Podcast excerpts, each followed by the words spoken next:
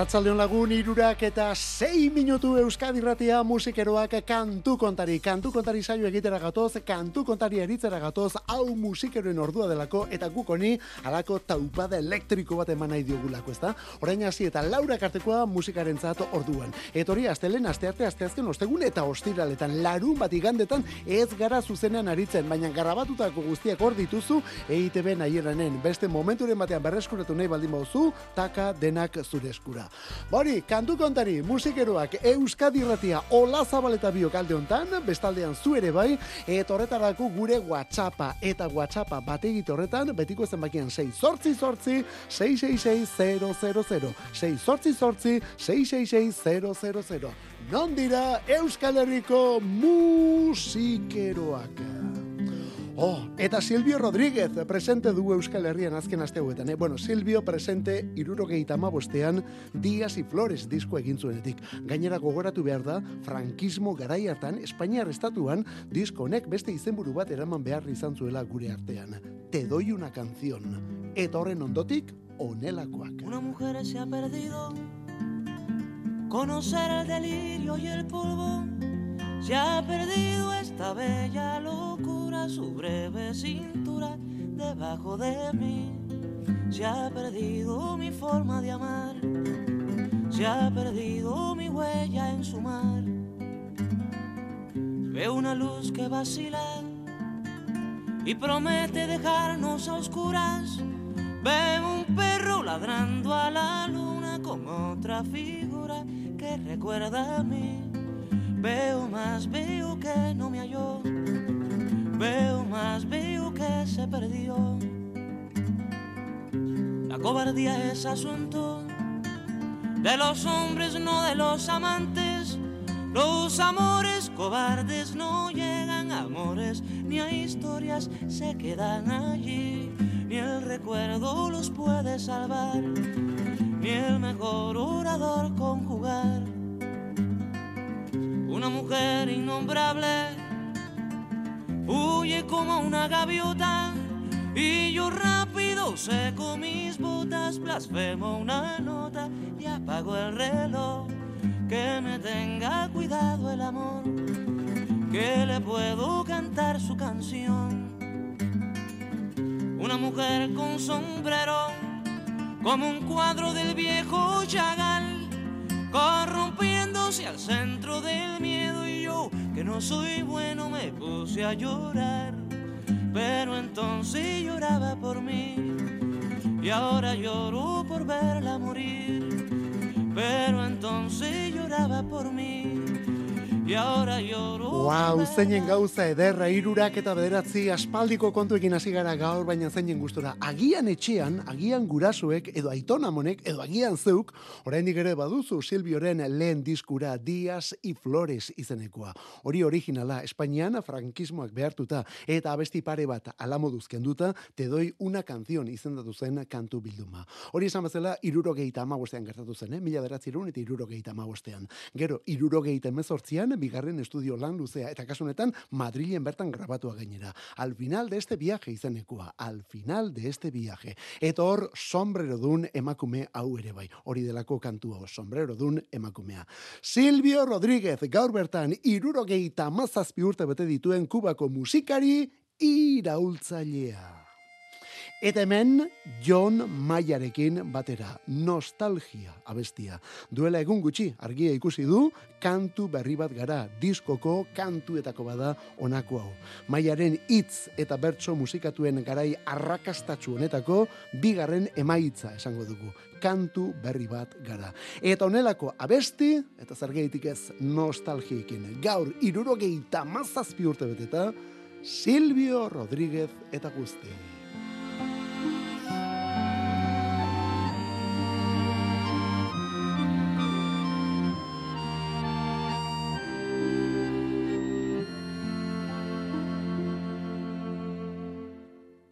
Batzuetan Oalkabe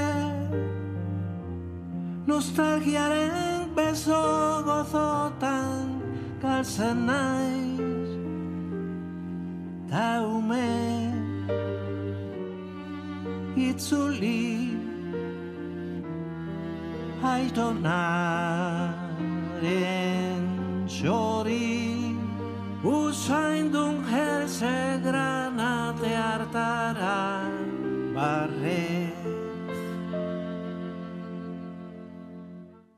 Musu dena maitasuna betirako ziren garaira. Silbioren kantu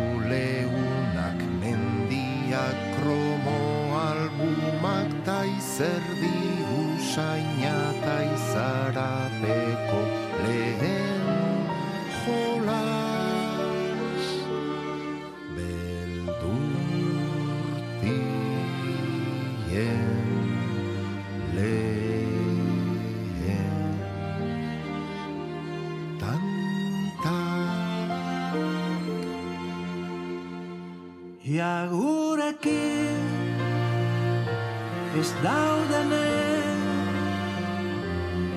Haotxa gogoratzen ari naiz orain. Ametsak Beldurrak talagunak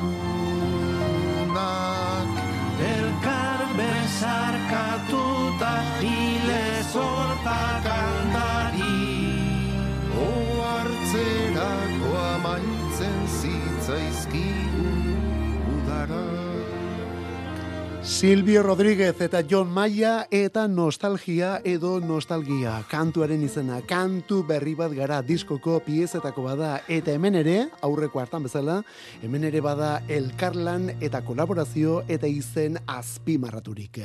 Ola jain ziarte bezala, Mikel Casalis edo Pello Reparaz eta Itziar Ituño, Maialen Arzailuz, Ibrahim Abalde edo Luis Pastor ere bai. Eta batez ere, batez ere esango dugu kasunetan Silvio Rodríguez. Musikari eta iraultzaile kubatarra, ez da lako kolaborazio askotan agertu den musikaria, ez da pentsatu ere, baina John Maiak lortu du berera ekartzea. Eta jauzi hori mortal egiteko euskaraz kantatzera ere bai gainera. Eta nola moldatu den, nostalgia kantuaren izena. Gaur kantu berri honek, ba, no, ba, badu bere aitzaki, ez da, berria delako diskoa eta guzti hori, baina horren parean, lehenago esan dugun bezala beste aitzaki bat ere bai. Silvio Rodríguezek gaur bertan, zazpi, zazpi bete dituelako.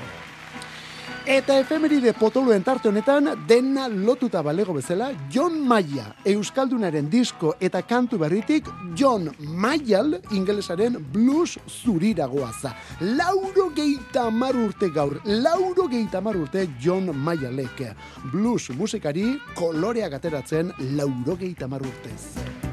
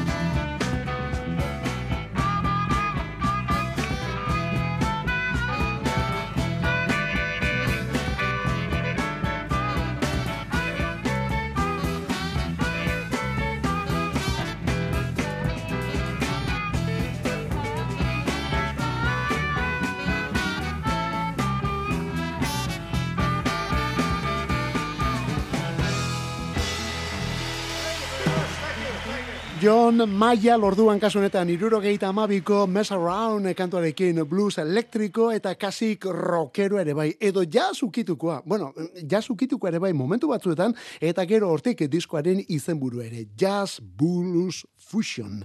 Edo Jazz Blues Fusion. Bai, New York eta Bostonen zuzenean grabatutako albuna da onako hau guk jarri duguna beste hau Bostonen grabatu zen irurogeita amaikako azaroaren emezortzian. Beraz kasi egun hauetan, eh? Eta ordurako John Mayall blues musikaren ikurretako bat zen. Blues beltza zuritu zitekela erakutsi zuen horietako bat. The Blues Breakers talde rockeroarekin ibaietako deltetatik, ba, bueno, mundu osoko gailurtara atera zuelako musik hori negar eta saminez datorkigun blues musika. Maialen Blues Breakers talde horretako kideak ziren Eric Clapton, Jack Bruce, Peter Green, Mick Fleetwood eta John McVie eta Mick Taylor ere bai. Eta horiekin batera Asnei Dunbar eta horrelako musikariak. Esan bezala, John Mayal Blues Breakers gaur lauro geita marurte beteta. Mai Albera kantuan eta harmonikan, John Marken gitarra akustikoa, Steve Thompsonen bajua, eta Maial eta John Almon hau perkusioan ere bai. Hori esan behar da, eh? hau perkusioan zen olako zati egiten duten, iruro gehita bederatziko grabazionetan.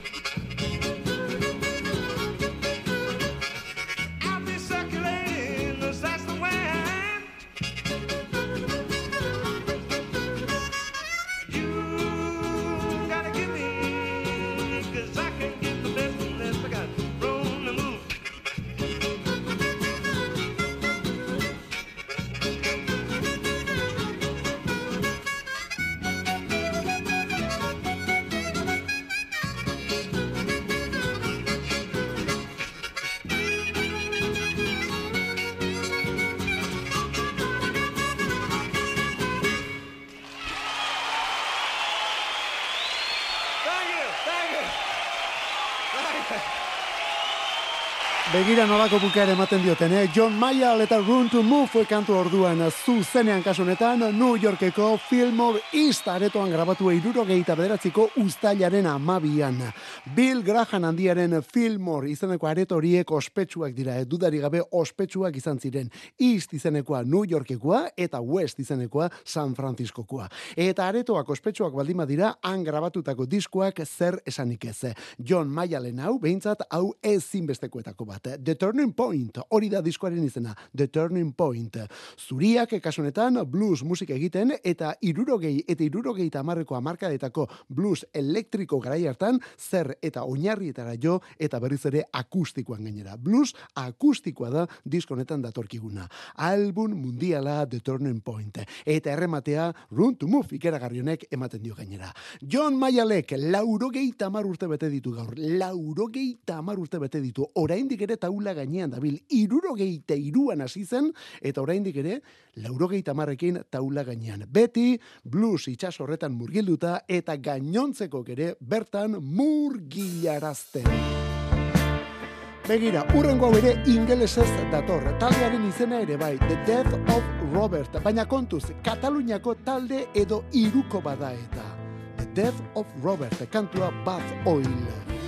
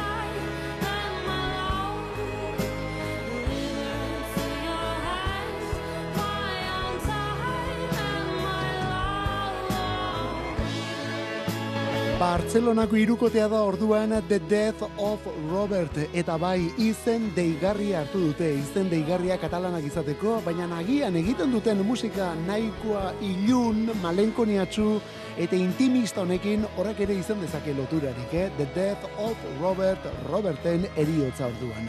2018tik ari dira lanean Liria Jardina, Pablo Salvadores eta Robert Panades. Album bakarra zuten Casablanca izenekoa, baina duela egun batzuk bigarrena erakutsi dute. Dir izenekoa, oreina alegia, dir, oreina. Bath Oil hor datorkigun kantuetako bat. Eta hauxe da banda honen soinua. Izena, The Death of Robert, esan bezala, Kataluniatik iruko bat. Bi mutil eta neska kantari bat aurreko horretan. Hemen laukote bat dugu batez ere, laukotea, eta hemen ere emakume batek gidatzen du istorio guztia. Janire Arantzabe, bera da esan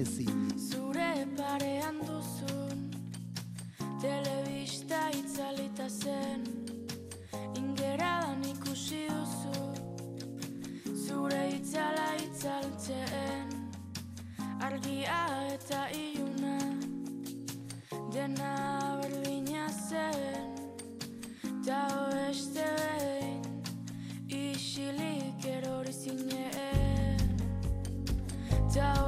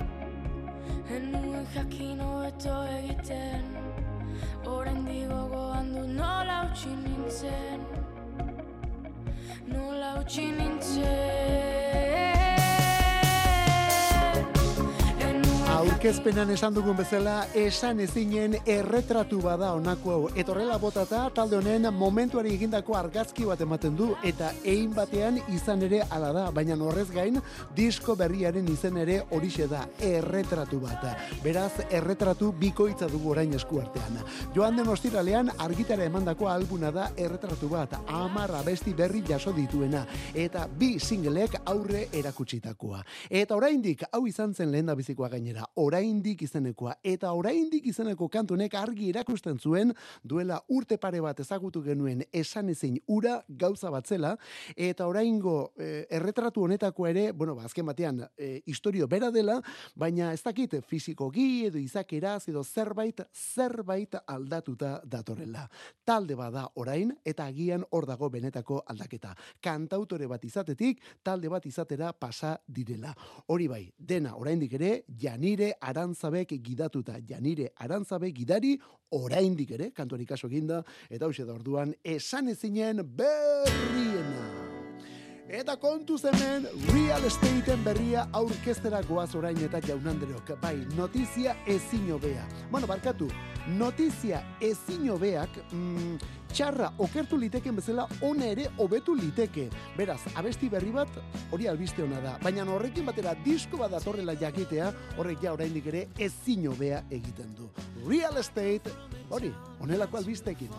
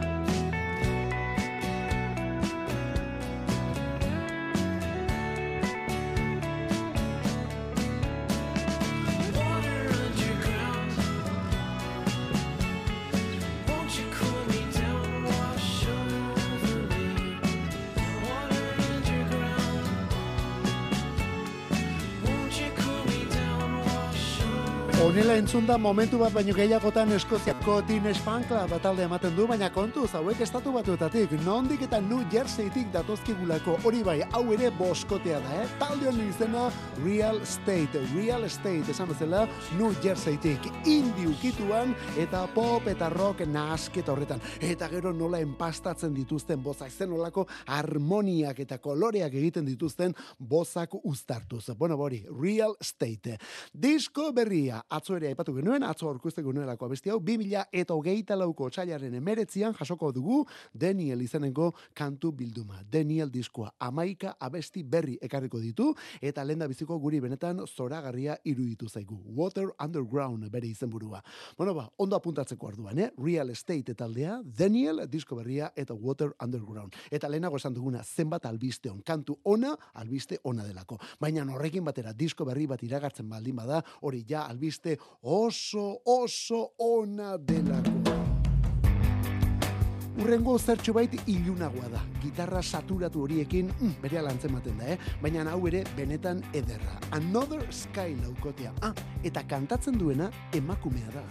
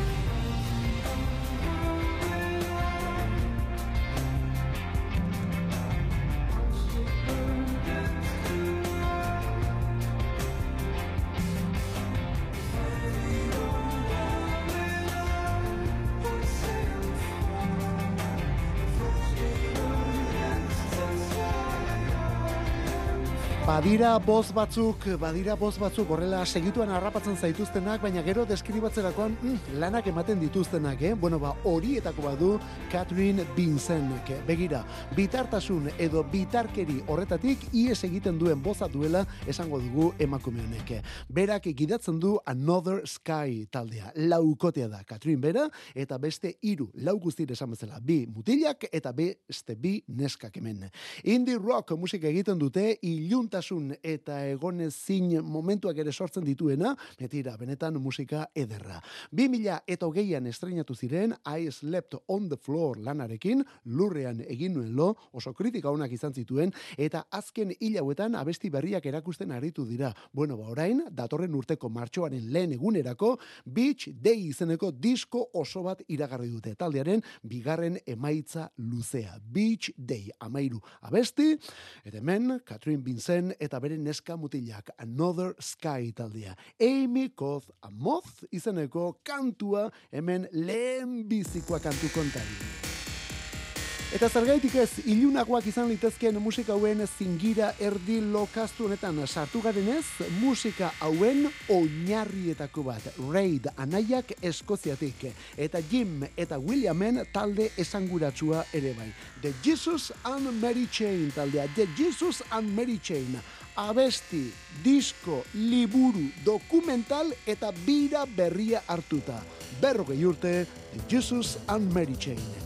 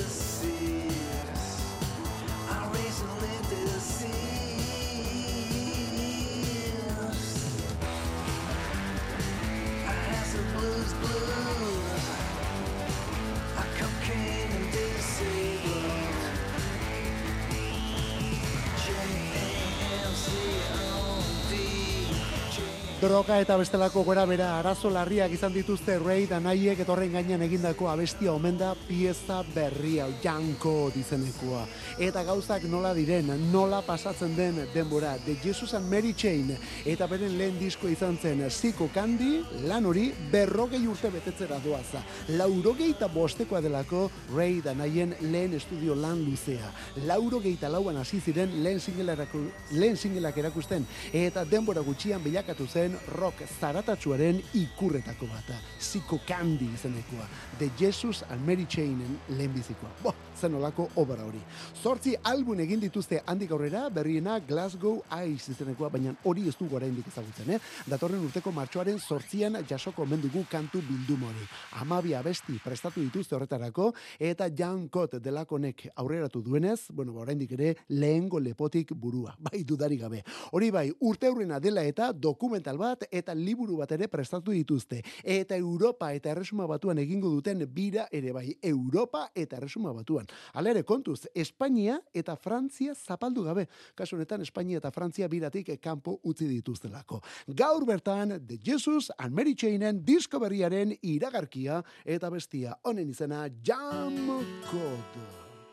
Eta gaur berrogeita zazpi urte bete dituen musikaria zoriontzeko momentua. Bueno, horretarako gatibu ere jarri genezaken, baina agian bereagoa den beste egitasmo bat ere badu mutilonek, eta biak ere, gatibu eta beste hori antipodetan ez daudenez, bueno, ba, honekin guaz. Era batera, era batera taldea, eta gaizka salazar, gaizka salazar, bateria jotzailea, gaur lau zazpi bete dituen. Zer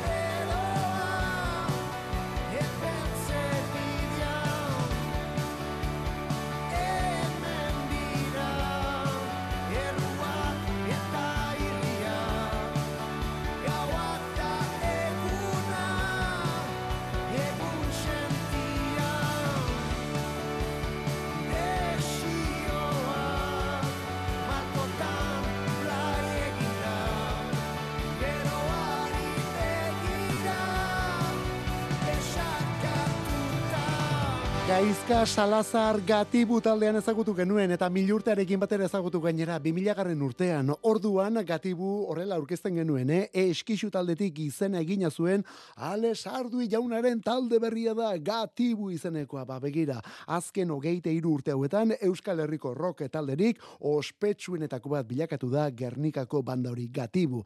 Eta parteide aldaketak izan ditu, baina tira, Sardui berak, Aimar Arejita gitaristak eta Gaizka Salazar bateriak hor jarraitzen dute leman oraindik ere. Salazarrek horren ondotik 2018an era batera izeneko egitasmo personal hau ere abiatu zuen. Willis Drummondeko Jurgi Ekiza tarteko berea da horren dugun boza, eh? Eta honelako disko eta kantuak egin dituzte. Antipodetan. Bueno, abestian dioten bezala antipoden antipodetan. Hau da justu kontrako orduan bertan, ezta? Gertuko musika eta musikaria. Gaizka Salazar, Gatibu, era batera, gaur berrogeita zazpi urte beteta. Kantu kontari.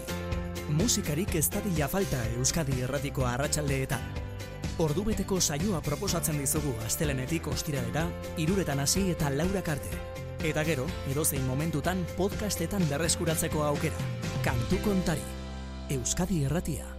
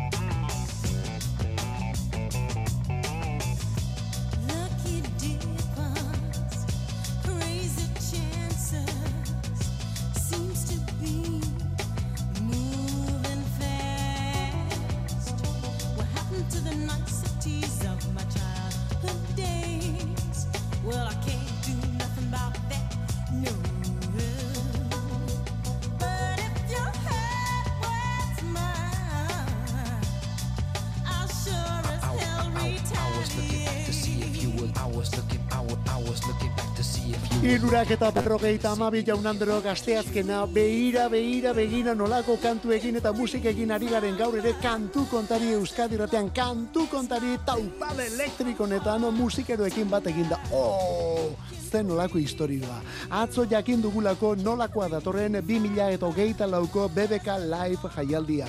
Arcade Fire, Jungle, The Prodigy, Underworld, Parcels, Crumbin eta Massive Attack hau ageri dira izkirik handienetan. Massive Attack izkirik handienetan, ze ona. Eta gero hortik behera, Airu, Always, Los Bichos, Derby, Motoretas, Burrito Cachimba, Ezra Collective, El Columpio Asesino, Zea Mais, Shinova, Sensenra, Mulatu Astatke eta onelakoak. Eta oraindik zerrenda itxigabe aidanez. Eta ez hori bakarrik zerrenda itxi gabe eta egunen banaketa egin gabe. 2000 eta hogeita lauko BBK Live ustailaren amaika amabi eta amairuan ospatuko da atzo esan genuen bezala. Ustailaren amaika amabi eta amairuan, bueno, normalean egiten den bezala, ustaileko bigarren asteburuaren inguruan. Kobeta mendin berriz ere eta sarrerak abonuak ja erosgai ditugu. Abonuak erosgai ditugu. Ostiralera arte, eun eta hogeita amabost abonua, eun de irurogei kanpin eta guzti hartzen baldin baduzu. Eta ostiraletik aurrera, eun eta berrogeita mar abonua eta eun eta irurogeita amabost, esan bezala orduan, kanpin eta guzti hartzen baldin baduzu. Eta masifatak, masifatak taldea, lauro geita amaikako Blue Lines diskua, lauro geita amalauko Protection, eta lauro geita emezortziko mezanin, bueno, bori, benetako eraso masibuak izan ziren. Irurogeite meretzian, The Cure, Boys Don't Cry. Robert Smith eta bere mutilen lehen abesti aietako bat. Robert Smith, Lol Tolhurst bateria, eta gaur irurogeita bost urte bete dituen Michael Dempseyren bajua. Bueno, bori, Boys Don't Cry.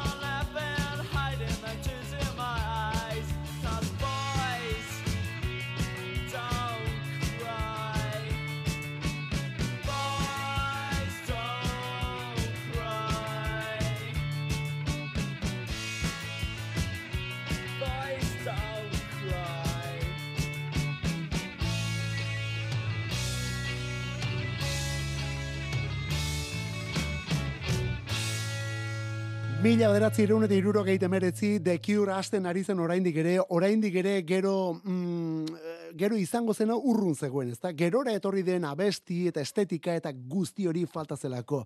Baina tira, lehen aleginean eman zuen The Cure taldeak benetako lehen kolpea. Iruro emeretziko Boys Don't Cry kantu mundial honekin alegia. Eta oraindik ere beren arrakastarik handienetako bada, eh? Pentsa, azken urte hauetan abesti honekin ematen dutelako errematea. Kontzertu denak honekin izten dituzte. Eta hala egin dute joan den larun batean Argentinako Buenos Airesen ospatu den Primavera Sound jaialdian. Bai, Primavera Argentinan ere bai badakizu, orain mundura zabaltzen ari dela eta Barcelonako jaialdi ospetsuri, Primavera Sounda. Bueno, ba, joan den asteburuan, esan bezala Buenos Airesen. Eta Curek bertan emandakoa ikeragarria izan omen da. Historikotzat aurkeztu dute batzuk. Ikusteko aukera duzu. YouTubeen topatuko duzulako eta kontzertua oso osorik topatu gainera. Eta The Cure lehen garaiekin ari ginen, ezta? The Cure lehen lehen garaiak irukotea zen orduan, bajista zen Michael Dempsey, bueno, ba, mutilonek, tiponek gaur bertan, irurogeita bost bete ditu. Gaurko egunez, 2000 eta batean azendu zen George Harrison. Berarekin bukatzeko asmoa genuen, baina ez daukagu denborarik. Harrison gaurko egunez 2000 eta batean. Eta gaurko egunez iritsi zen lehen postura berak idatzitako Something bestia, zen olako kasualitatea. Gaur errematea Eskoziako The Snatch taldearekin.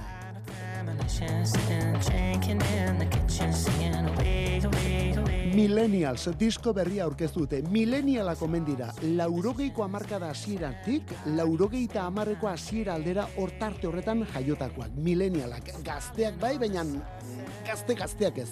Ondoren Z belaunaldia eta bestelakoak etorri direlako. Z belaunaldian sartzen gara Mikel Olazabal eta biok. Mikel Olazabal eta biok Z belaunaldikoak gara. Zu ere bai, sin falta. Eskerrik asko, bihar arte zuritxuran ibili.